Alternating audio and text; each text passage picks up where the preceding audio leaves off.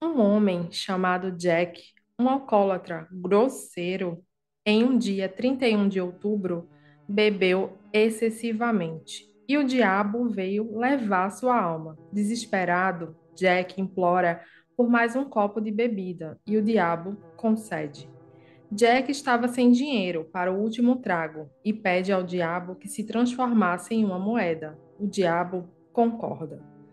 Mal vê a moeda sobre a mesa. Jack guarda-a na carteira, que tem um fecho em forma de cruz. Desesperado, o diabo implora para sair e Jack propõe um trato: libertá-lo em troca de ficar na Terra por mais um ano inteiro. Sem opção, o diabo concorda. Feliz com a oportunidade, Jack resolve mudar seu modo de agir e começa a tratar bem a esposa, seus filhos, vai até a igreja e faz caridade. Mas a mudança não dura muito tempo. No próximo ano, na noite de 31 de outubro, Jack está indo para casa quando o diabo aparece. Jack, esperto como sempre, convence o diabo a pegar uma maçã de uma árvore. O diabo aceita e, quando sobe no primeiro galho, Jack pega um canivete em seu bolso e desenha uma cruz no tronco. O diabo promete partir por mais 10 anos. Sem aceitar a proposta, Jack ordena que o diabo nunca mais o aborreça. O diabo aceita e Jack o liberta da árvore. Para seu azar, um ano mais tarde, Jack morre e em seguida tenta entrar no céu, mas a sua entrada é negada. Sem alternativa, vai para o inferno. Chegando lá, encontra o diabo, o qual, ainda desconfiado e se sentindo humilhado, também não permite a sua entrada. E como castigo, o diabo coloca uma brasa para que Jack possa iluminar seu caminho para o limbo. Jack põe a brasa dentro de um nabo para que dure mais tempo e sai perambulando por aí. Devido a esse acontecimento, sua alma penada passa a ser conhecida como Jack da Lanterna. Os nabos na Irlanda eram usados como lanternas do Jack, mas quando os imigrantes vieram para a América, eles descobriram que as abóboras eram muito mais abundantes que os nabos. Então começaram a utilizar abóboras iluminadas como a brasa por dentro ao invés de nabos. Por isso, a tradição de se fazer caricaturas em abóboras e iluminá-las por dentro com a vela na época de Halloween.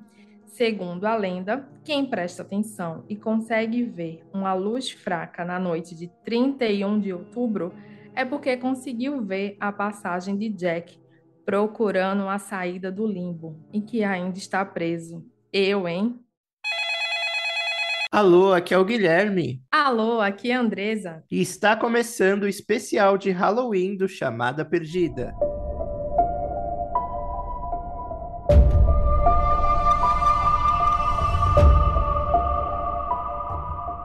Fala galera, sejam todos muito bem-vindos ao novo episódio do Chamada Perdida e um episódio muito especial porque hoje é dia 31 de outubro, que é celebrado, né, o Halloween. E óbvio que a gente não ia deixar essa data passar batida, afinal a gente fala aqui muito de lendas, de filme de terror, de crime, de coisas bizarras, de misticismo, de, enfim, muita coisa que está né, enraizada nessa data, essa data aí que é muito forte, principalmente na cultura norte-americana, e que tem muita coisa em volta dela, né?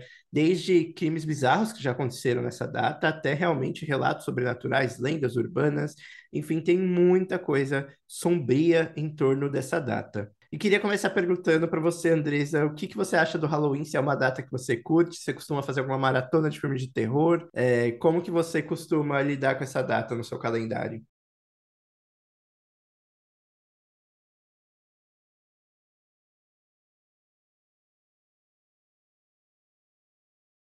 Ai, Guilherme, eu amo, né? Desde o dia 1 de outubro, eu já comecei vendo A Órfã nos cinemas e eu vou tentando ver vários filmes de terror durante esse período.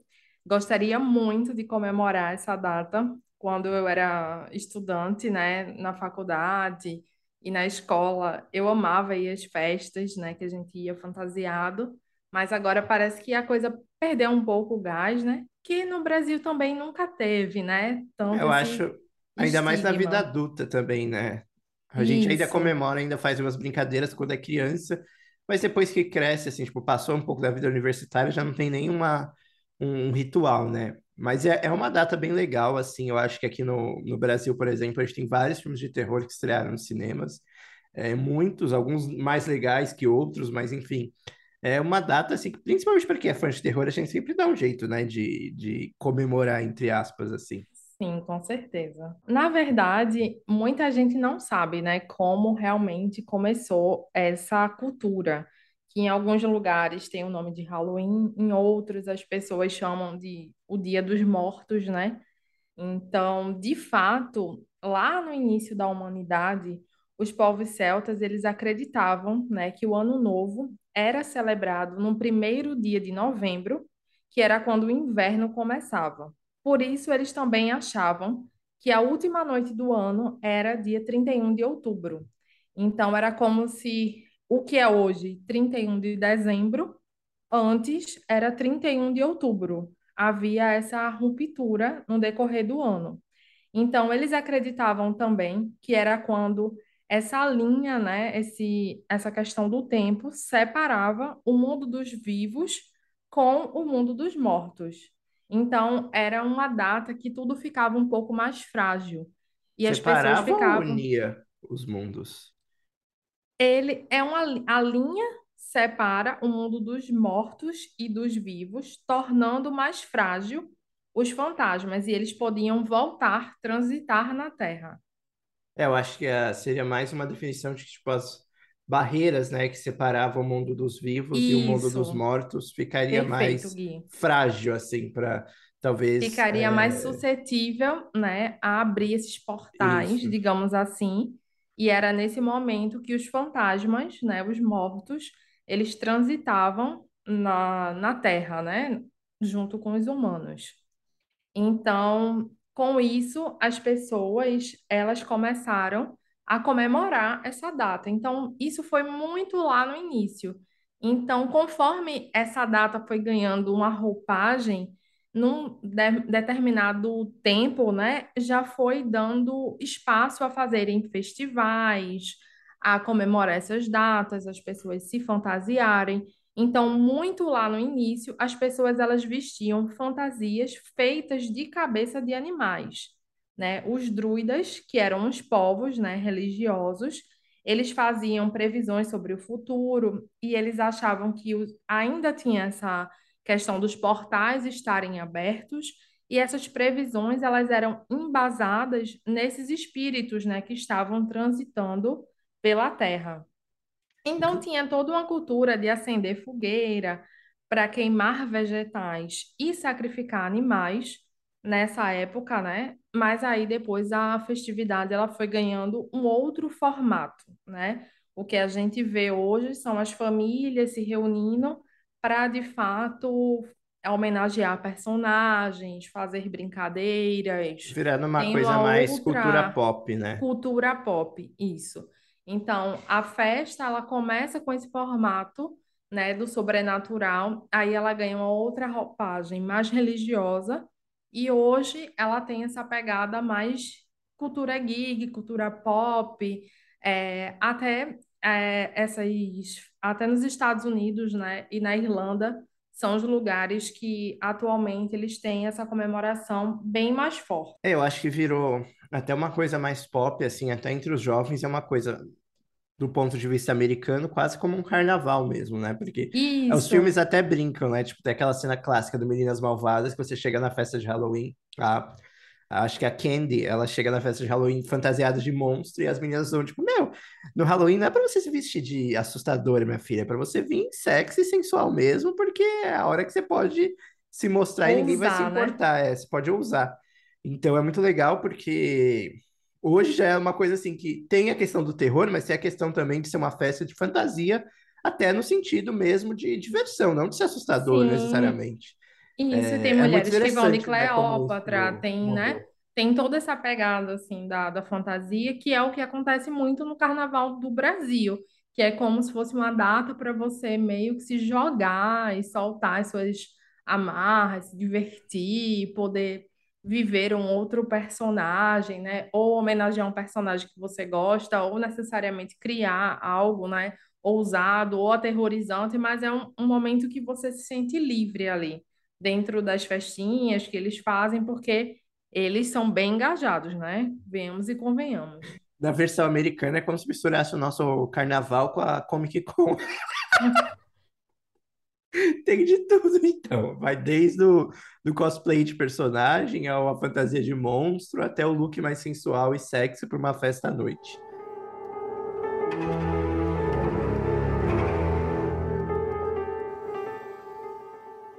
Eu e a Andresa nos dividimos agora um pouco com algumas lendas e até true crimes de Halloween, né? Histórias assustadoras que marcaram essas datas, sejam elas ficcionais e algumas, infelizmente, nem tão ficcionais assim. O primeiro caso que eu vou contar aqui para vocês é o da Cindy Song, ou pelo menos esse é o nome pelo qual ela ficou conhecida. A jovem Cindy era uma estudante da Coreia do Sul que estava morando na casa dos seus tios em Springfield, nos Estados Unidos. A jovem ela tinha diversos costumes, como por exemplo, é, um blog sobre diversas artes, onde ela falava de música, filmes e séries, aquelas identifico até. Uhum. E ela tinha uma vida muito normal, ela era descrita pelos amigos como super comunicativa, super amigável, uma garota extremamente dócil, né, super simpática, assim. É, não era uma pessoa que tinha inimigos ou tinha inimizades, né? Todo mundo gostava da Cindy. Até que na quarta-feira do Halloween de 2001, ela se fantasiou de coelha, de coelhinha, né? E foi para uma festa junto com algumas amigas. É, antes que vocês pensem, esse, essa fantasia de coelhinha dela não era uma coisa sexy nem sensual. Na verdade, as amigas até comentavam que era uma, uma fantasia mais pro lado fofo, que combinava bastante com a personalidade da jovem. É, elas ficaram nessa festa durante um bom tempo, saíram por volta das duas da madrugada e foram para casa de um amigo, onde elas ficaram mais um tempo lá jogando videogame, bebendo, brincando e saíram dessa casa desse rapaz por volta das quatro da manhã, ou seja, já estava quase amanhecendo. É, uma das meninas dirigia, então ela deixou a Cindy em frente ao apartamento onde ela morava e se despediram. É, as meninas não, não chegaram a observar, enfim, se a Cindy entrava ou não no apartamento, elas apenas deixaram ela na calçada, né, em frente à residência e partiram rumo às suas casas. Acontece que essa foi o último momento, esse foi o último momento onde elas viram a amiga. Passaram alguns dias, ninguém notou de cara o desaparecimento, exceto a colega de quarto. A colega de quarto de Cindy voltou de uma viagem no dia seguinte do desaparecimento, vamos dizer assim. E ela, enfim, percebeu que a Cindy não estava ali, achou meio estranho, mas não, não se incomodou, né? Era uma colega de quarto, então ela imaginou que de repente ela teria ou ido visitar os pais, ou estava na casa de alguma amiga. Então, assim, demorou bastante para eles realmente pararem, conversarem, perceberem que a menina havia desaparecido. Quando eles perceberam, três dias já tinham se passado. Começaram então a acionar a polícia, deu início a uma investigação, e essa investigação foi bem complicada, porque basicamente demorou muito para eles encontrarem qualquer tipo de pista sólida. Tudo que sabiam é que a menina foi deixada em frente ao apartamento e desapareceu. Nunca mais foi vista. Em uma investigação dentro do apartamento, eles encontraram cílios postiços e o celular da jovem, bem ali meio que jogado assim. E aí foi o primeiro ponto estranho, porque todas as amigas falaram que assim jamais é, sairia sem o celular, é, então tinha alguma coisa errada. Fora que o celular também mostrava que ela entrou no apartamento, né? Então, descarta a ideia de que talvez ela tenha sido sequestrada antes de entrar em casa. É, a investigação continuou, pouquíssimos detalhes, ninguém conseguia encontrar nada. Em dado momento, os pais da garota vieram da Coreia para os Estados Unidos, e esse foi um ponto extremamente delicado assim para a investigação, porque ao chegar na residência eles arrumaram né, o apartamento é, sem malícia nenhuma, mas isso acabou comprometendo muito também as investigações porque se a menina desapareceu estando dentro do apartamento, ela provavelmente foi arrastada de lá. E no momento que limparam o apartamento, fizeram aquela faxina, né, normal de rotina. É, acabaram queimando qualquer tipo de evidência que poderia ajudar a descobrir o que aconteceu com essa menina. O caso ele ganhou uma certa força é, por parte de, enfim, movimentos sociais, porque parecia que a polícia realmente fazia um corpo mole para a investigação. E muito disso, claro, se dava porque a menina era estrangeira. E o caso permaneceu enterrado assim por mais de 20 anos. Então, assim, 20 anos depois, isso foi em 2001. Então, a gente está falando de praticamente 2021. A gente teve um desfecho para essa história que ainda não é confirmado, mas é uma suspeita de que provavelmente foi isso sim que aconteceu. Então, anos depois, 20 anos depois, Paul Wesley, um cara assim completamente perturbado, ele vai até a delegacia e confessa ter matado um amigo seu por dever uma, um valor em dinheiro para ele. Além de confessar esse crime, ele confirma que esse seu amigo, ele na verdade não era uma boa pessoa, que ele também era um criminoso e que ele estava envolvido em diversos assassinatos na região. Ele avisa que esse seu amigo que se chama Hugo, ele junto com um comparsa que se chama Michael, ele havia sequestrado a menina durante a noite de Halloween de 2000, a Cindy, e levado ela até uma residência onde ela permaneceu algemada durante alguns dias, foi violentada e, por fim, foi assassinada. É, após, obviamente, ocultar ali o, o cadáver da jovem, eles se mudaram para uma outra casa, uma mansão, onde Hugo, junto com a sua namorada e o seu comparsa, permaneceram por um bom tempo. E dentro dessa mansão, Paul Wesley contou que ele cometeu diversos crimes. A polícia então foi investigar o local do crime Chegando lá, o Hugo estava morto, né? Afinal, o Paul tinha assumido que tinha matado esse seu companheiro, esse seu am amigo, né? Vamos dizer assim. E realmente eles investigaram a mansão e encontraram vários restos mortais de várias pessoas, mas nenhum deles era da Cindy. Só que até aí a história que foi relatada pelo Paul fazia sentido, porque a Cindy não foi assassinada naquela casa, foi assassinada antes. Só que o Paul, ele não presenciou esse assassinato, ele só sabia o que o Hugo tinha contado para ele. Então, assim, para concluir essa investigação de fato, eles teriam que ter o depoimento do Hugo, que era o próprio assassino. Só que ele já estava morto, né? Tinha sido assassinado pelo Paul. Então, o caso, assim, ele permanece em aberto, né? Apesar de ter uma teoria bastante conclusiva de que, de fato, é, foi isso mesmo que aconteceu, até porque não tinha por que esse Paul mentir, ele nem estava envolvido nesse crime. É, acabou que tudo que esse Paul falou era verdade, eles só não conseguiram comprovar realmente essa questão da Cindy. E esse caso ainda permanece em aberto, mas foi um caso assim bem absurdo, assim, bem assustador de época de Halloween. Nossa, bem assustador mesmo, né? Principalmente porque, pelo que me parece, não tem uma solução, né? Não tem uma solução, e inclusive o Paul, ele comenta que o Hugo, ele tinha guardado o, a tiara de coelhinha da jovem, o que é muito bizarro, ou seja, o cara guardou até um, um suposto objeto que poderia ser da vítima. Mas assim, não tem uma conclusão direta sobre ele realmente ter sido culpado, porque você só tem o testemunho do Paul, que sequer estava presente na hora do crime, né? Foi só uma fofoca que contaram para ele. E não Mas... tem provas, né, de nada. Não tem provas, é só o relato dele fala, culpando o homem que já foi morto. Então, é uma teoria que faz muito sentido, porque todo o relato parece bem coerente, mas é só isso mesmo, infelizmente. Infelizmente. E é bem marcante, né, essa fantasia que ela utiliza, porque geralmente a fantasia, ela tá, de certa forma, atrelada um pouco com a nossa personalidade, né? A gente quer expor algo que a gente não tem coragem, ou a gente quer homenagear alguma coisa que a gente gosta. E, na verdade, esse costume de se fantasiar durante o Halloween surgiu porque muitas pessoas acreditavam nessa questão que eu mencionei lá no início, que os fantasmas eles ficavam meio que perambulando assim, dentro dessa abertura, né, que havia entre os dois mundos, Terra e esse outro mundo de fantasmas. Então, por elas acreditarem nisso, né, durante a véspera do Dia de Todos os Santos, é, era tido como se houvesse essa questão para que elas usassem essas fantasias, essas vestimentas, muitas vezes usavam máscaras para que não fossem reconhecidas por fantasmas e que elas passassem despercebidas só pelo fato de estarem fantasiadas. Então é uma história até bizarra, né? É, eu já ouvi falar isso também, dessa questão de assustar. É meio bizarro, eu fico imaginando uma cena tipo Invocação do Mal, assim, tipo, tá vindo um- uma assombração, você se fantasia e assusta ela. Sim, ou a freira, né, que, que já parece uma coisa muito fantasiada, né? Muito fantasiosa também. E aí você tá com a outra fantasia para meio que combater aquele mal, assim, É, vai assustar o espírito primeiro que ele, que aquelas. ele, né? Mas a- o Quando você vem com raciocínio o fubá, já tô com o bolo pronto, querida. Pois é, neném, esse, esse seu ditado bem nordestino, né?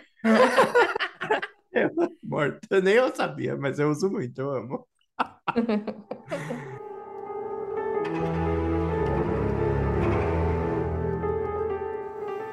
Então, Guilherme, se tem um lugar que é propício a acontecerem coisinhas, festinhas, pegaçõezinhas do Halloween, são nas universi- Adoro. são nas universidades, né, americanas, né? Porque tem toda uma atmosfera que é gerada, uma expectativa, né, nas universidades para festa do Halloween, Porque né? eles têm muito essa cultura, aqui também, mas eu acho que assim, eles têm essa cultura de campo, né? De você ficar ali no campus da faculdade e estar longe dos pais. Aqui eu acho que a gente só tem isso quando a pessoa geralmente vai estudar em federal em outro estado. Em outro estado, Que aí você total. sai total da distância dos seus pais, tipo, vai para aquela cidade do Mas interior e aí lá você tem tem uma coisa assim da campus. República, né? De você morar dentro da Então, aqui tem também, só que só para quem faz federal fora da sua cidade. da sua cidade. E às vezes não é dentro do campus, né? Tem as casas dos estudantes que são Não, é, é um pouco distantes, assim. Não tem essa, essa vibe, assim. E aí, é, as universidades ao redor do mundo, na verdade, né? Todas elas têm um, uma estátua, né? Seja de um lobo, um leão, homenageando o diretor de 1900 e bolinha. Sempre tem sempre tem uma um monumento, coisinha, né, né? que, que representa a história do lugar, né? É, um, um monumento, né? Em, em frente ao, ao prédio principal. E aí, é, geralmente nas universidades é uma estátua de algum fundador ou benfeitor, né? Que fez alguma doação. Pode ser até um ex-aluno que seja homenageado por algum feito que ele tenha feito, né, nesse período.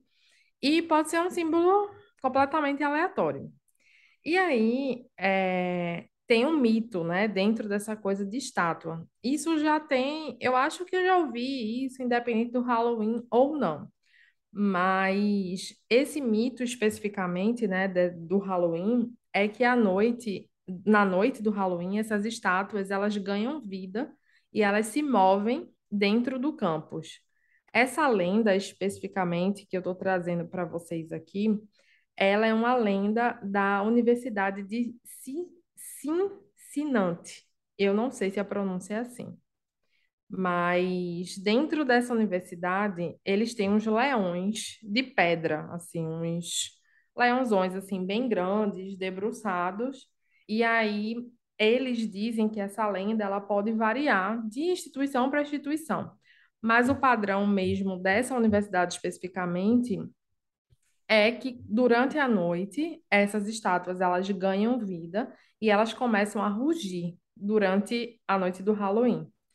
E aí, de acordo com esse relato, né, que é um relato pioneiro, começaram a vir as variações, né? Porque toda lenda, ela tem a lenda, né, de origem e tem as lendas que vão desencadeando, As né, de filhas, né, acordo os que... fif- é, os ai, os kikikis, né, que vão acontecendo posteriormente. Então, tem uma questão que algumas outras instituições, né, algumas outras variadas instituições que têm até monumentos de animais diferentes ou de alguma criatura, dizem ver criaturas fantásticas em cima de lo- lobos, leões, de animais assim. Em cima da E onde? em cima da estátua, né? Cavalgando, seja no leão, no cavalo, que geralmente são os Ah, entendi. animais, Ok. entendeu? Tipo, um espírito cavalgando no monumento do cavalo, tipo, as coisas assim. Isso, perfeito. Algumas variações da lenda dizem que as estátuas só se movem quando uma virgem ou trapaceiro passa por elas. Então, outras pessoas ainda vão mais longe. Dizem que se você pintar a estátua, a própria pintura ganha vida. Então, já começa a se desenhar outras firulas, né, em torno Mas é um dessa lenda. slasher já, esse negócio da virgem. Pois é, aí já mistura pra minha cabeça com Garota Infernal e já já dá um filme assim. Eu já eu achei até legal essa história, mas assim, Só se fosse uma estátua assassina, né? Tipo, para fazer um slash, assim, legal, né? Tipo, sei lá, estátua assassina. Porque tem até um meme assassino, né? Eu vi esses dias que lançaram o filme do meme, então poderia Nossa, até também. o nome desse filme ficou tão brega, Jesus amado, o meme do mal, sei lá. Podre, né? O pôster já é Então, zero de 10, imagina o filme. o filme deve ser tenso, mas quem sabe aí, né? Não lança um filme baseado na lenta, na lenta, na lenda das estátuas que ganham vida. Que Mas a, a essa tradu- parte, A tradução seria literalmente assim no Brasil, status que ganhou vida. Seria uma coisa bem assim. bem tradução direta, né? Mas eu acho, eh, essas estátuas são uma coisa que eu acho meio assustadora, assim, à noite. Ainda mais essas que têm um tamanho um pouco mais próximo que o nosso, porque aqui, pelo menos, eh, no Brasil é mais comum a gente ter esses monumentos, umas coisas muito grandes, assim, tipo, absurdas, assim, de tamanho que você não enxerga nem a cabeça da- do negócio. Mas essas, tipo, um busto, essas coisas menores, assim, que mais na altura da pessoa, sei lá, dá um, Dá um medo, na né? barriga ali à noite, não sei. Não sei se eu ia gostar também, não, ali, de passar Ah, eu também não. Até em, em museus, assim, em alguns que eu visitei, é, quando tem estátuas, assim, da minha estatura, né? Eu fico um pouco. Aflita. É, ai, será que vai dar uma piscadinha? Não sei. Será que ele tá flertando? Ou é safado ou é assassino? Pois é, a gente não sabe, né? Fica meio tímida.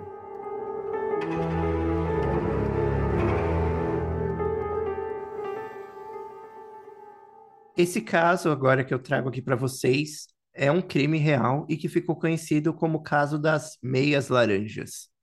Isso Hum, porque o nome da, da vítima demorou muito para ser identificado. Então, durante um bom tempo, ela ficou conhecida apenas como meias laranjas. Essa jovem, ela foi encontrada na noite de Halloween de 1979, morta no chão de uma estrada, completamente nua, apenas usando um par de meias laranja. A morte, a causa da morte foi por estrangulamento. A jovem tinha diversas marcas na pele, inclusive uma ferida infeccionada, é, estava assim, em um estado bem, bem destruído mesmo. Ela aparentava ter entre 15 a 30 anos mas o mais chocante é que eles não conseguiam identificar a vítima. Ninguém nunca foi buscar por essa menina na delegacia, nunca procuraram por ela. Ela nunca foi associada a nenhum caso de desaparecidos. Então, durante muito tempo, ela ficou, ela permaneceu realmente como uma, uma desconhecida. Ela chegou, inclusive, a ser enterrada é, fizeram, né, todos os trâmites legais, e ela foi enterrada praticamente sem, sem família, sem ninguém, sem saber o nome. Inclusive, na lápide dela tá como desconhecida, o que é muito triste. É muito triste. Em 1982, um lunático chamado Henry Lee Lucas confessou ter sido o autor da morte da vítima. Ele disse que ele encontrou com ela na estrada, eles tiveram uma relação sexual consensual inicialmente. Já em um segundo momento, ele tentou forçar uma segunda relação, ela não gostou muito da ideia e rolou ali um atrito entre eles e ele acabou matando a jovem e a largou ali na estrada. É, no entanto, Henry Lee ele ficou muito conhecido nos Estados Unidos por mais de 600 assassinatos. Só que muitas das histórias que ele confessava ao longo do tempo, elas eram muito descabidas. Ele chegou a ser preso, ele chegou a ser investigado. Algumas histórias faziam sentido, mas, cara, imagina, 600 assassinatos. Era praticamente um crime por semana num período assim de 10 anos. E muitos, muitos crimes que ele alegava ter cometido não, não batiam. Inclusive, um deles, eles chegaram a investigar e esse, rap- esse cara, né, esse maluco, ele estava numa cidade e o crime aconteceu em outra. Ele tinha, inclusive, um álibi comprovando que ele estava em outra cidade quando o crime ocorreu. Então, tipo, cara, por que você está confessando esse crime? Então, por um segundo, parecia, pareceu que ele estava esclarecendo ali, realmente tinham descoberto quem matou a jovem, mas na verdade ninguém sabe se esse cara realmente foi o culpado, porque algumas das mortes que ele confessou realmente pareciam verídicas, mas outras pareciam é, ficcionais. É como se ele tivesse é, se apropriasse de histórias que ele lia em jornais, ele investigava e ele se ass- assumia aqueles crimes, não sei por quê, talvez para criar uma reputação, até mesmo na prisão, né? Porque é isso, enfim, até hoje existe nessa questão da reputação do preso, né? Aquele preso que é mais sombrio costuma ser mais respeitado. Então, mesmo nessa época, ele acreditava é, muitos investigadores começaram a acreditar que ele passou a assumir a culpa por alguns crimes para aumentar o seu, seu histórico, para ele começar a ser mais respeitado, para ele começar a ser mais buscado por jornalistas, jornalistas que queriam fazer entrevistas até hoje, né? Enfim, costumam dar uma bajulaçãozinha, às vezes, para o preso, levar uma comida, alguma coisa assim, em troca de conseguir o depoimento. Então, acredita-se que Henry Lee ele começou a se apropriar desses crimes para criar uma reputação e ganhar né, mimos, vamos dizer assim, por conta disso. Então, se for considerar tudo que ele assumiu, ele assumiu mais de 600 assassinatos, mas é, acredita-se que ele não cometeu nem metade desses. E essa foi um, o primeiro assim sinal de que talvez eles encontrariam é, o culpado desse crime, mas não foi dessa vez. Então, Agora, é mais um caso sem solução, né? Mais um caso sem solução. E se passaram mais anos, isso agora foi. O, o crime aconteceu em 1979, a gente avançou para 1982 e somente em 2016 novos esboços Nossa. da vítima foram feitos. Né? Eles conseguiram, através de diversas tecnologias, criarem ali um retrato falado da vítima. E em agosto de 2019, graças, graças a esses novos esboços criados pela polícia, uma irmã distante conseguiu identificar que era a irmã dela. E foi somente aí em 2019, um dia desse, descobriram que aquela jovem enterrada como desconhecida se chamava Deborah Jackson. É, ela era uma enfermeira que tinha ido trabalhar é, longe da família, né? Tinha se mudado. Já tinha três anos que ela não entrava em contato com ninguém da família, então eles acreditavam que ela estava bem, mas que ela queria manter distância, por isso ninguém nunca procurou por ela. E somente quando saiu esse retrato falado, né, essa, esse esboço do rosto dela, eles identificaram que era ela, e aí finalmente ela ganhou um nome, descobriram que é, quem era aquela vítima por trás do, por trás do, do ocorrido. No entanto, o crime permanece sem solução até hoje.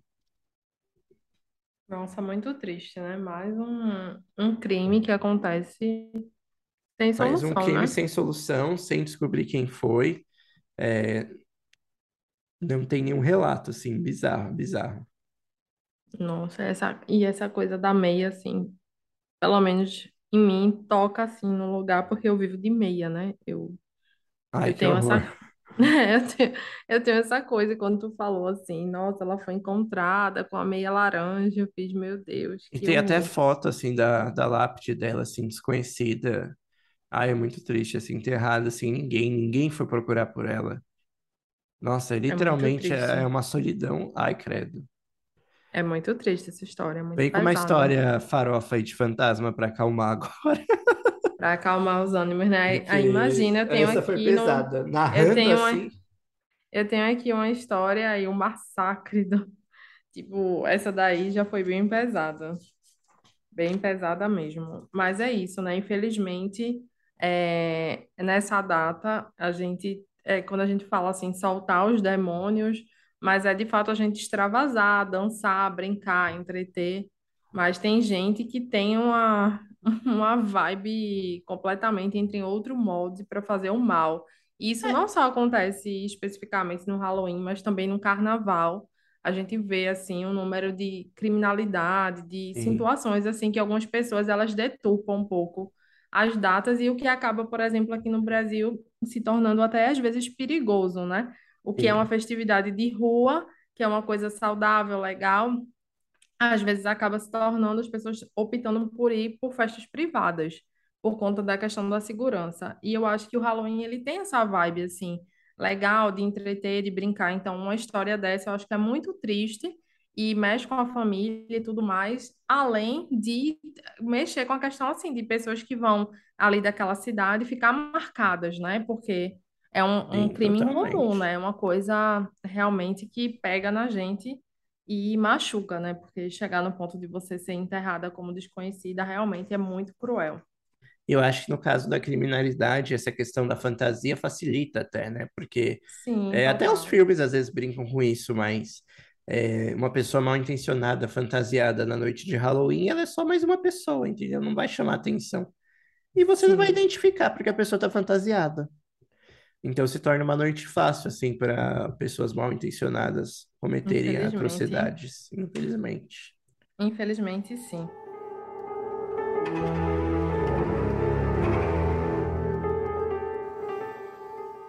Então, Gui, a gente falou, né, dessa coisa do carnaval e tal, das fantasias.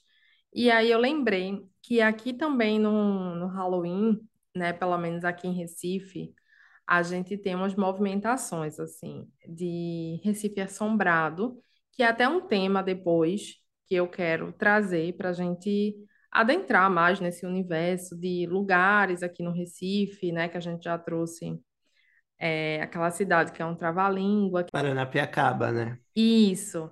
E aí depois a gente vai também, eu quero apresentar para vocês algumas coisas aqui de Recife e algumas lendas também. Aqui em Recife estava rolando até o Circo do Terror nessa, nessa época e a- eu fui lá, fiz uma cobertura legal para você estar lá no nosso Instagram. E também a gente tem um passeio de que a gente faz aqui com essas lendas, assim, é um passeio bem legal, num catamarã, que aí a gente vai conhecendo um pouquinho dessas lendas aqui. Então, de certa forma, o que eu quero dizer com isso é que o Brasil, ele tem essa cultura, mas ela não é tão explorada, né?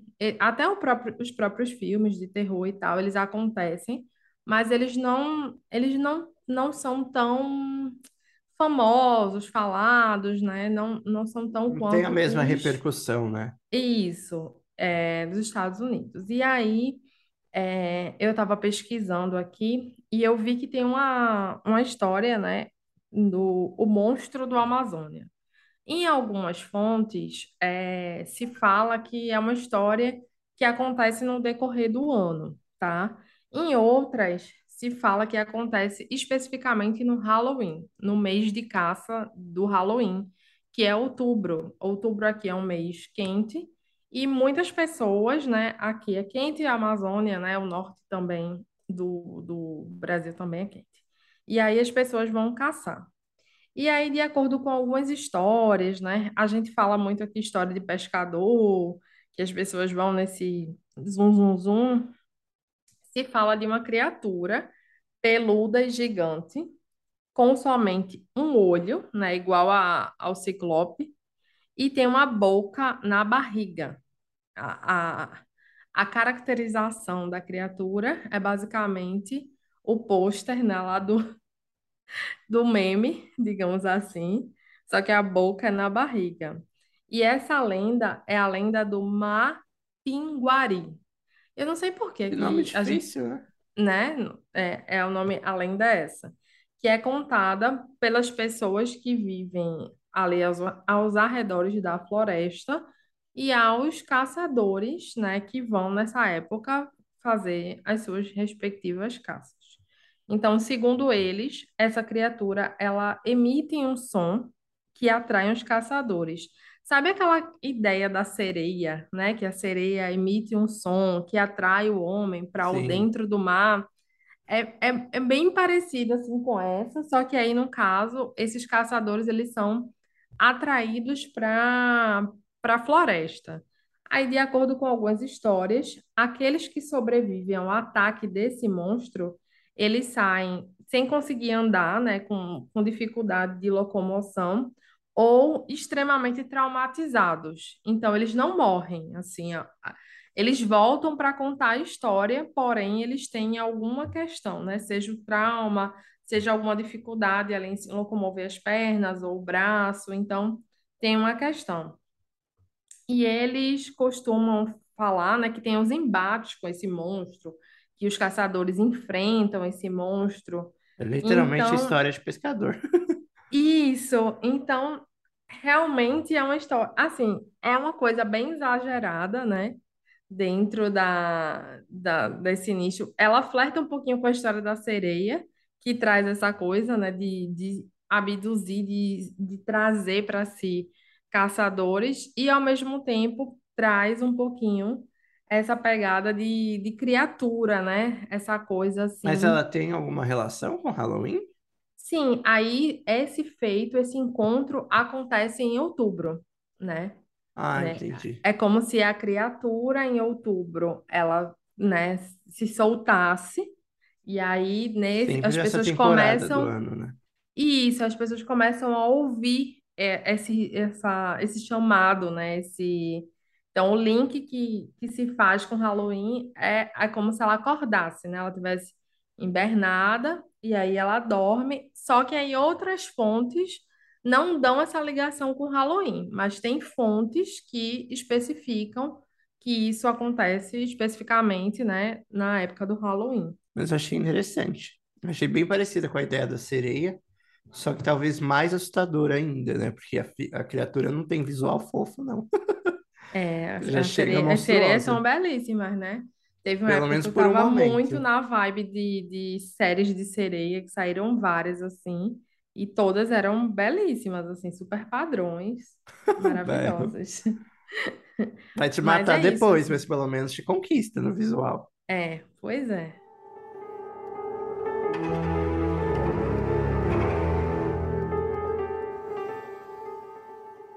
Caso que eu vou falar agora ficou conhecido como Doces ou Travessuras.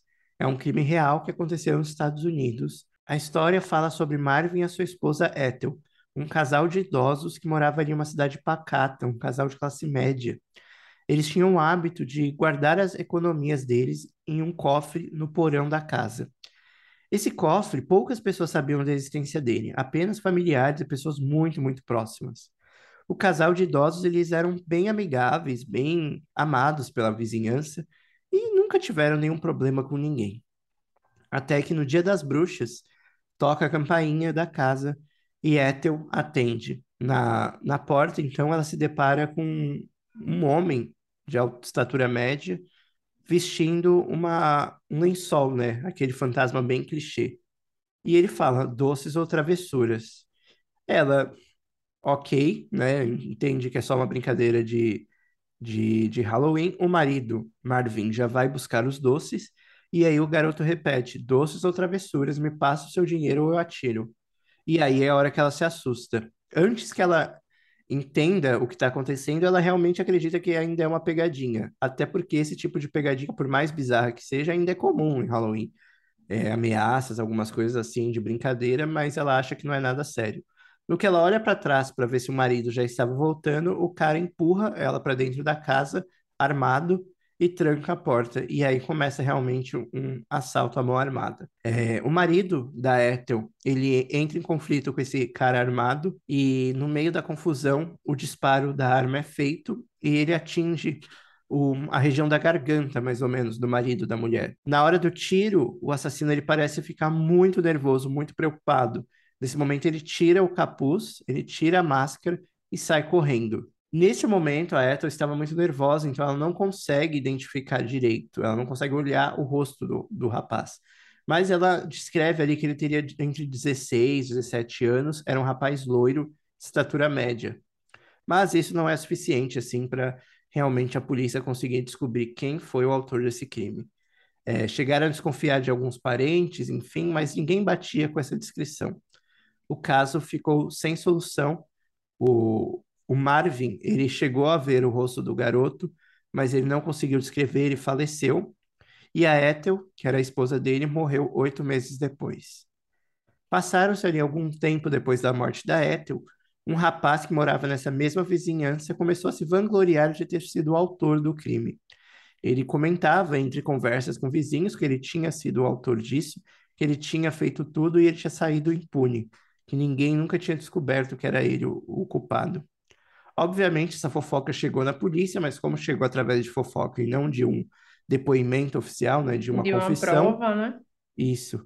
Então não tinha muito o que fazer. E a única pessoa que realmente poderia é, fazer o reconhecimento desse rapaz e atestar que era ele mesmo seria a Ethel, mas ela já tinha morrido. Então foi somente em 2010 que conseguiram fazer um teste de DNA da máscara, acreditando que aí finalmente eles conseguiriam identificar quem era o autor desse crime. Lembrando que a máscara era a única evidência que havia sido deixada no local do crime, né? Ele retirou e jogou no chão. Ainda assim, os materiais genéticos coletados não foram suficientes para identificar o autor, e mais uma vez o crime permaneceu, mais um crime aqui permanece sem solução. E foi um crime, Nossa, um- mais um, né? mais um, e o bizarro desse crime é essa questão do, do, da brincadeira de Halloween, né? A questão da travessura de Halloween. Porque realmente essas ameaças, brincadeiras, ah, me dá logo doce, eu vou te matar. Ah, eu vou enfiar a faca em você. é uma coisa muito assim que em, em contexto de Halloween as pessoas acham que é brincadeira, né? Você não tá esperando que a pessoa vai lá e tira e faz de fato aquilo. Então, eu acho que essa questão é mais uma coisa assim que cai naquilo que a gente comentou, né? Da- das pessoas se apropriarem das facilidades da data para cometerem atos ruins. É, com certeza. Eu acho que as pessoas elas ficam, entram nesse modo negativo, assim, e acabam cometendo, de fato, atrocidades, né? E, mais uma vez, um crime sem solução e pessoas, assim, benquistas, né? Independente, né? Nada justifica, mas, assim, pessoas benquistas na vizinhança. É que E, um- e, dificulta, né, achar um suspeito se, se eles eram tão sim. amados E assim. uma coisa interessante que eu percebi entre os teus dois casos É, entre todos os teus casos, além dessa questão de não ter solução, tem um outro detalhe que os assassinos, né, os supostos assassinos, eles meio que pessoas que vêm se vangloriar com o crime, né? Porque nesse caso, houve uma pessoa que fez isso no, no, da, no outro primeiro também. Então, pessoas Sim. que querem esse status, né, de, de serem criminosos. É, eu É, acho que isso é muito consequência também da repercussão midiática que acaba tendo as histórias de serial killer e tal. Por mais que a sim. mídia não romantize, eu acho que esses holofotes, para quem já é meio perturbado das ideias, acaba criando a ideia de que, ah, isso é pos- positivo. Tipo, ah, eu vou fazer Ou para chamar romantize, né, atenção. amigo? Porque tem muitos É, que tem uns que são romantizam também. E eu acho que tem gente perturbada que às vezes nem fez nada, mas assume só pra, porque acha que é, sei lá, acho que é legal isso. Então, dessa história que tu falou, né, de doces ou travessuras, aqui no Brasil a gente não tem um- uma cultura disso, assim, né, das crianças baterem na porta ou adultos, né, com, com cestinhas, assim, para poder pedir doces ou fazerem é, meio que travessuras e tal. Engraçado que eu tenho até uma cestinha dessa, assim, guardada, mas eu A nunca gente fui nunca pedir. usa, né? É bem comum ver isso vendendo em lojinha, aquela cestinha de abóbora, mas, tipo, Não, utilidade é. nenhuma. É, pois é, só pra encher de cacareca, né? Tocar a Sobre- campainha de um vizinho pedindo isso, vai tomar uma porrada. Sai Se daqui, ele abrir, pirralho. né? Se não fizer, abrir. a louca. Mas esse costume, ele vem, na verdade, dessa questão dos celtas, né? Uma tradição bem antiga, que na Idade Média existia uma atividade cultural que eles chamavam de souling, souling, eu acho que é assim a pronúncia, que essa atividade, as crianças, na verdade, elas saíam na rua pedindo um pedaço de bolo. não doces especificamente, né? Bombons, essas coisas. Eh, Não era isso, elas pediam bolo, que eu confesso até que é- seria uma atividade que eu gostaria bastante de fazer, porque eu amo bolo, Ia ser mais difícil ainda, porque quem vai ter mas bolo ia em ser bem casa? né? O difícil. chocolate você ainda compra uma caixa e deixa ali para dar para criança, mas bolo? Ai, mas bolo eu amo, viu? E esse alimento, ele era um ato de caridade para as almas dos falecidos. Em troca do bolo, as crianças ofereciam uma oração Ou seja, as crianças pediam bolo e aí as pessoas davam bolo e as crianças oravam pelos entes queridos daquela família que já faleceram. Ao invés de ser Então, doce travessura, era doce oração. era, amém, Ah, né? era fofinho. Mas aí a brincadeira ganhou outra forma, né? Aí, mais ou menos na Inglaterra, durante esse período mesmo de perseguição entre protestantes e ca- católicos, as crianças elas começaram a, entre aspas, né, ameaçar as famílias que não davam doces, dizendo que fariam alguma travessura. Aí que começou essa coisa dos doces ou travessuras. Aí, antes esses doces eram bem mistos assim, e a- eu acho que até agora continuou, né? Pode ser chocolate, bombons, enfim, Sim, não tem uma fine, né? definição muito Co- Como é- lá é específica. marshmallow, né? Que chama. É, o que eu- tiver mais barato no mercado na hora. não é Planeta Bombom, né? Que é, É, é. vai ser um doce da Lindt. Mas a história é meio que essa, assim, tipo, Mas achei eles legal, eu não conhecia não essa origem. meio que isso. Aí, depois, né, desse, molde aí de mil e As crianças mesmo que fizeram as travessuras. Tipo, passa logo a porra desse bolo, seu desgraçado, senão você vai ver o que eu vou fazer. A palhaçada que eu vou fazer aqui, vou tacar é, terror na casa. Mas bem eu acho que mesmo. É uma coisa bem, bem de criança mesmo, né? Essa rebeldia e tal, enfim. De Só que aí virou uma tradição. Você pode ser rebelde nesse dia e é permitido socialmente.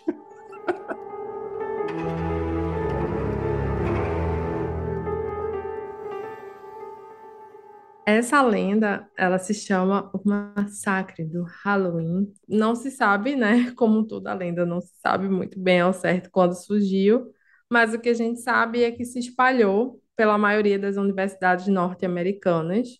E por décadas essa história ela meio que criou um pânico, né, entre os estudantes, principalmente nos novatos, né? Porque essas coisas costumam sempre cair no ouvido dos novatos. A lenda diz que uma vidente fez uma previsão de que, em uma noite de Halloween, um homem mascarado entraria no campus de uma universidade que começa com a letra M ou W, que fica localizada perto de um lago, lagoa, rio, ferrovia ou cemitério e esse homem então vai matar todos que estiverem por lá. Voltando, a lenda diz que uma previsão, né, em uma noite, um homem mascarado estaria em uma universidade e ela foca nessas letras M e W e ainda assim se coloca, né, como ponto de referência lago, lagoa, rio, ferrovia, cemitério, que é o que mais tem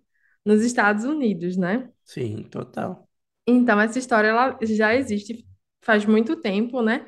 Mas não teve nenhum massacre ainda, ainda bem. No entanto, todos os estudantes dos Estados Unidos ainda temem que essa pro- profecia, né, que essa lenda realmente venha a cumprir.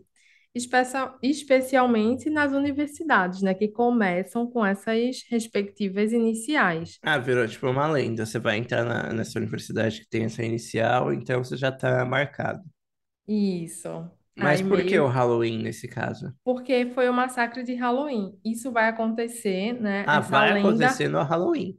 isso vai se Entendi. concretizar lá. Aí Eu todo adoro dia 31 eles ficam apreensivos de que pode se apreensivos, concretizar essa lenda. isso, que Tipo, não possa vá vir nesses locais, um não passem massacre, perto né? desses locais, que o assassino vai é, estar e por é lá. muito vaga, né? Porque, tipo, uma universidade que pode ser perto desses lugares que eles entregam como ponto de referência, que é muito do que tem lá nos Estados Unidos. Porém, eu estava vendo, assim, algumas faculdades têm realmente M e principalmente W, né?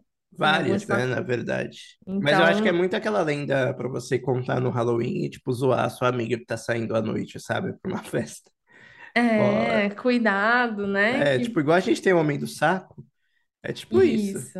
Uma Eu versão é universitária e americana. Sim, total. E também eu acho que quando a pessoa é novata, vai para uma festa de Halloween e tal, ai, né? Tem É essa. uns trotes, né? Assim, uma coisa bem E, aham, pra aham, assustar isso. mesmo a pessoa, assim, tipo, surprise Total. bitch.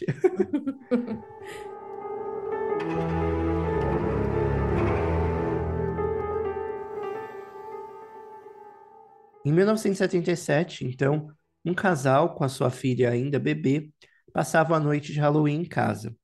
Esse casal ele tinha um hábito muito eh, comum e, já, e que já vinha sendo feito de eh, educar a filha, ainda que bebê, a aprender a dormir sozinha. É uma coisa bem comum durante a, a, a maternidade, onde algumas mães, ao invés de fazer ali o cafuné, aquele nananeném para a criança dormir, elas deixarem a criança chorar até a criança sozinha se acalmar e aprender a dormir, sem precisar desse amparo dos pais.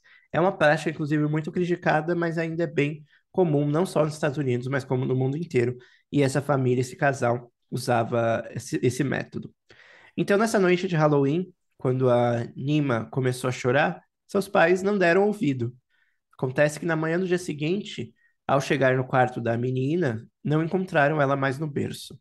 Como ela já estava perto de fazer dois anos, já era um pouco mais grandinha, ela já tinha o hábito de conseguir, às vezes, pular do berço. Então, até aí não, não foi uma surpresa.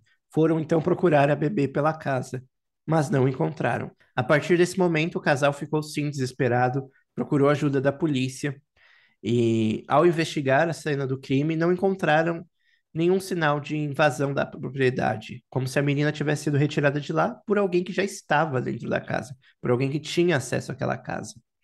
Tudo era muito estranho e chegaram então a suspeitar de que algum vizinho podia estar envolvido. É, inclusive, o casal chegou a mencionar para a polícia que dois dias antes, o cachorro da família tinha morrido por envenenamento. Ninguém sabe quem causou o envenenamento. Então começaram um pouco a suspeitar dos vizinhos, mas ainda assim, como esse vizinho tinha acesso àquela casa sem precisar arrombamento nenhum, ele morava ali dentro, ele tinha a chave, e foi então que a suspeita caiu sobre a babá Ruby Jack Ruby Doll, de apenas 17 anos. A babá foi interrogada pela polícia, mas mesmo assim não parecia ter nada a ver com o caso. Ela, inclusive, tinha um álibi de que estaria em outro local na noite onde a menina desapareceu, então, de fato, não parecia ser ela. Passaram-se então alguns dias e algumas crianças brincavam próximo de uma casa abandonada ali numa cidade um pouco distante. E ao entrar dentro dessa casa, eles abriram a geladeira, uma geladeira ali meio velha, e encontraram o corpo da menina, a bebê de apenas 19 meses. É, o caso continuava sem suspeitas, sem. Era um caso assim, sem culpado, né? Ninguém conseguia chegar a uma conclusão. No entanto, corta a cena três anos antes, na mesma região, na mesma vizinhança, duas gêmeas também desapareceram, as gêmeas Carpenter, Mary e Augustine. As duas também foram encontradas na mesma geladeira dessa mesma casa abandonada.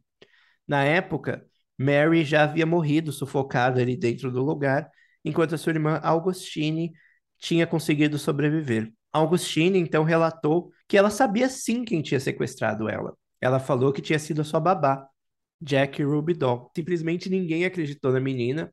Era um relato de uma criança de, enfim, poucos anos de vida. Não tinha muita credibilidade. Jack Ruby Doll, né, a babá nessa época, se ela tinha 17 anos quando cuidou da mais da outra menina, então três anos antes ela tinha o quê? 14, por volta disso, talvez um pouquinho mais. Então ninguém imaginava que ela poderia de fato ser a, a culpada desse crime. Mas quando Nima foi encontrada três anos depois, também na geladeira, aí sim eles começaram a voltar a investigar essa babá. E foi aí que eles começaram a juntar as peças e entraram num julgamento que foi um dos julgamentos mais longos da história de Oklahoma. Mais de 69 testemunhas foram ouvidas. E Jack Ruby Doll foi sim condenada à prisão perpétua pelo crime, né, pelo assassinato, pela tentativa de homicídio das gêmeas, que é, acabou resultando na morte de uma delas, que foi a Mary, e a Augustine sobreviveu, inclusive ela participou desse julgamento várias vezes, testemunhando e relatando em detalhes como a babá tinha tirado elas de casa, torturado elas e levado elas até aquela geladeira. Segundo, as segundo a menina, é, a babá puxou elas à força, tentando falar que aquele lugar era tranquilo, que elas iam passear, iam fazer um passeio.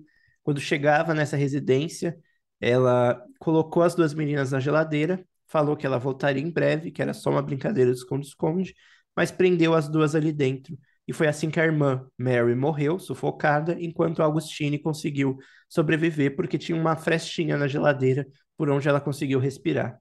Então, olha que perturbador. A menina viu a sua irmã gêmea morrer do lado dela, sufocada, ficou com isso traumatizado, contou para a polícia, ninguém deu ouvido e só realmente lembraram desse caso três anos depois, quando outra menina desapareceu também. E foi aí só assim que eles conseguiram, quando acharam o corpo da, da Nima Louise, três anos depois, que foi no mesmo lugar que as gêmeas foram encontradas, aí sim que eles associaram e voltaram a investigar a babá novamente. E aí deu início à investigação.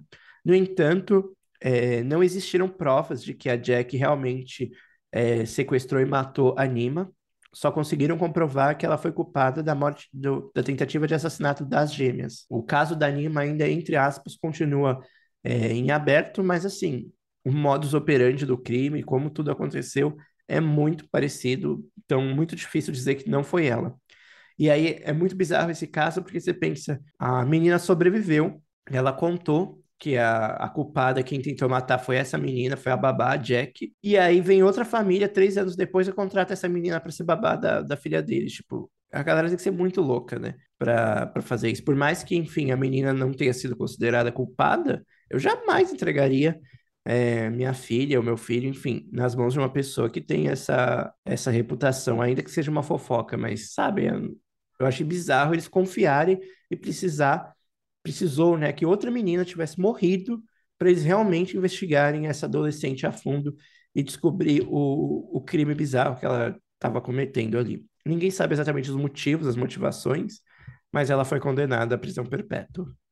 E foi um É, caso de Halloween também, marcou muito o Halloween ali de 1977 da cidade, porque parece cena de filme de terror, né? O bebê desapareceu ali do nada durante a noite, e depois foi encontrado na geladeira de uma casa abandonada. sim. E foram crianças ainda que encontraram o corpo. Então imagina quanta gente ficou traumatizada com essa história. Quanta gente, né? E é aquilo que eu vou até ser redundante, né? Quando acontece esse tipo de movimentação dentro de uma cidade e de uma data tão marcante, eu acho que acaba marcando toda a cidade, assim. É igual aquilo que eles falam, né, no Halloween do próprio filme, né? Que o do Michael Myers vira um estigma ali da cidade. Eu acho que isso acaba virando uma data, porque você já lembra do Halloween, aí você começa a associar o Halloween àquele crime que aconteceu na sua cidade. Eu acho que gira ali um, um pouco de um certo pânico ali coletivo, né? Ainda mais nos casos em que não tem solução. Você fica tipo, quem cometeu aquele crime? Será que ele tá solto por aí? Será que É. foi, por exemplo, a babá mesmo que matou a segunda menina? A gente tem quase certeza, mas não tem uma conclusão completa, assim. É, e até você fica com um pouco de receio, né, em relação à questão das fantasias, né? Você fica um pouco inseguro ali dentro daquela, daquela cidade, assim.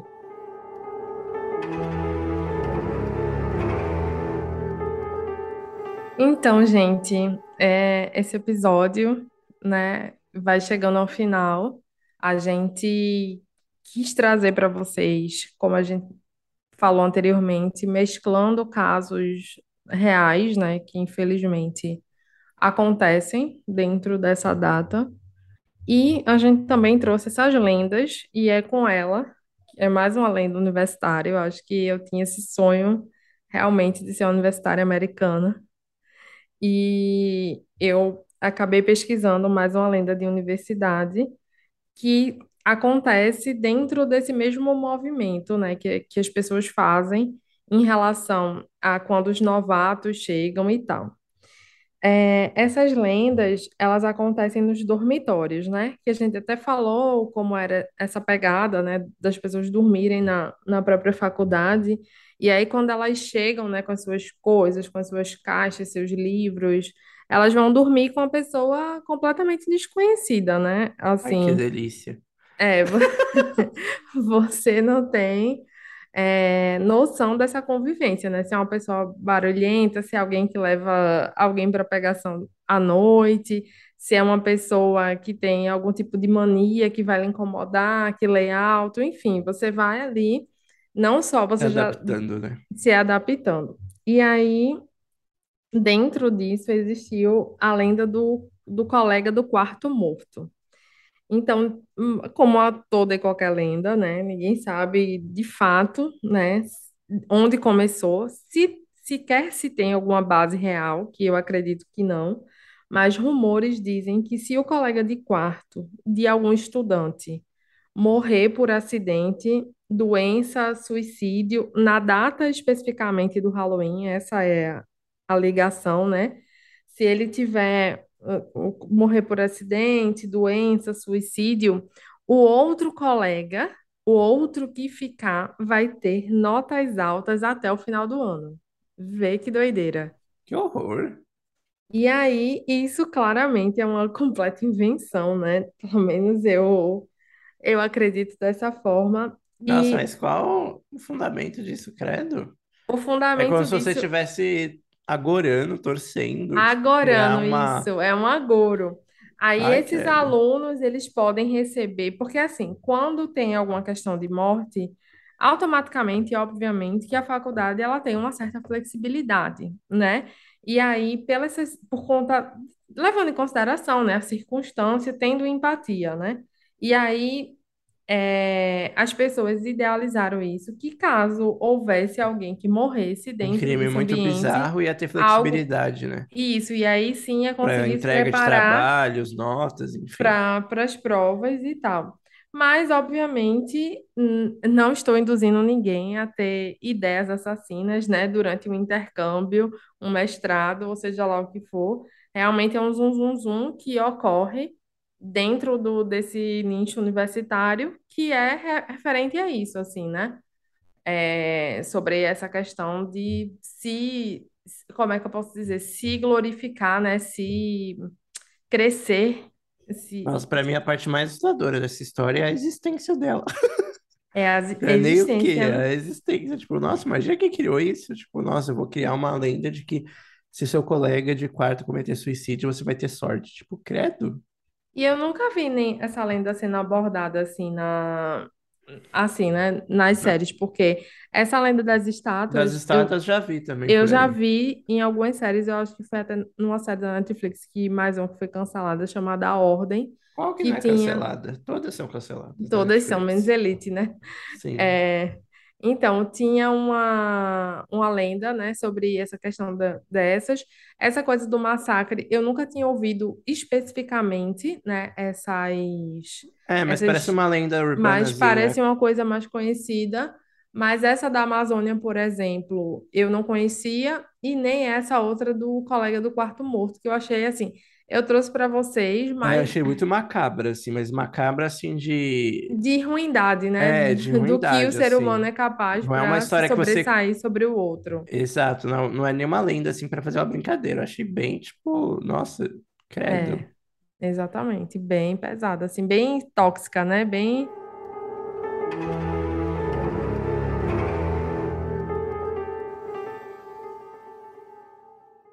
E é isso, pessoal. Espero que vocês tenham gostado do episódio de hoje, repleto de lendas e também de alguns crimes, infelizmente, bizarros que aconteceram nessa data. Pois, como vocês puderam ver, a gente tem desde lendas mesmo sobrenaturais e misticismo em volta dessa data, e até, infelizmente, pessoas que se aproveitam também dessa celebração, desse momento de, eh, de se fantasiar, esse momento de festa, para cometer atos irresponsáveis, atos criminosos é, por trás de máscaras, por trás de- dessa data, né? É, Infelizmente Gui. faz parte. E tem lendas até de pessoas querendo tirar vantagem sobre o outro, o que realmente a gente não recomenda. A gente recomenda que vocês curtam essa data. Quem quiser ir para as festinhas, conta pra Assistam filmes gente. de terror, maratonem Assistam filmes de filmes. terror, Façam uma comam sessão em doces. casa, já que vocês estão no Brasil aqui, a gente não tem tanto, não vai pedir doce na rua. Compra aí seu cardápio, chama os amigos, bota ali na Netflix, pega uma listinha de filmes e vai assistir, vai maratonar os filmes, mas faça o seu Halloween você mesmo. Isso, é, é isso que a gente indica. Então é isso, galera. Um beijo e até a próxima. Beijos e até a próxima.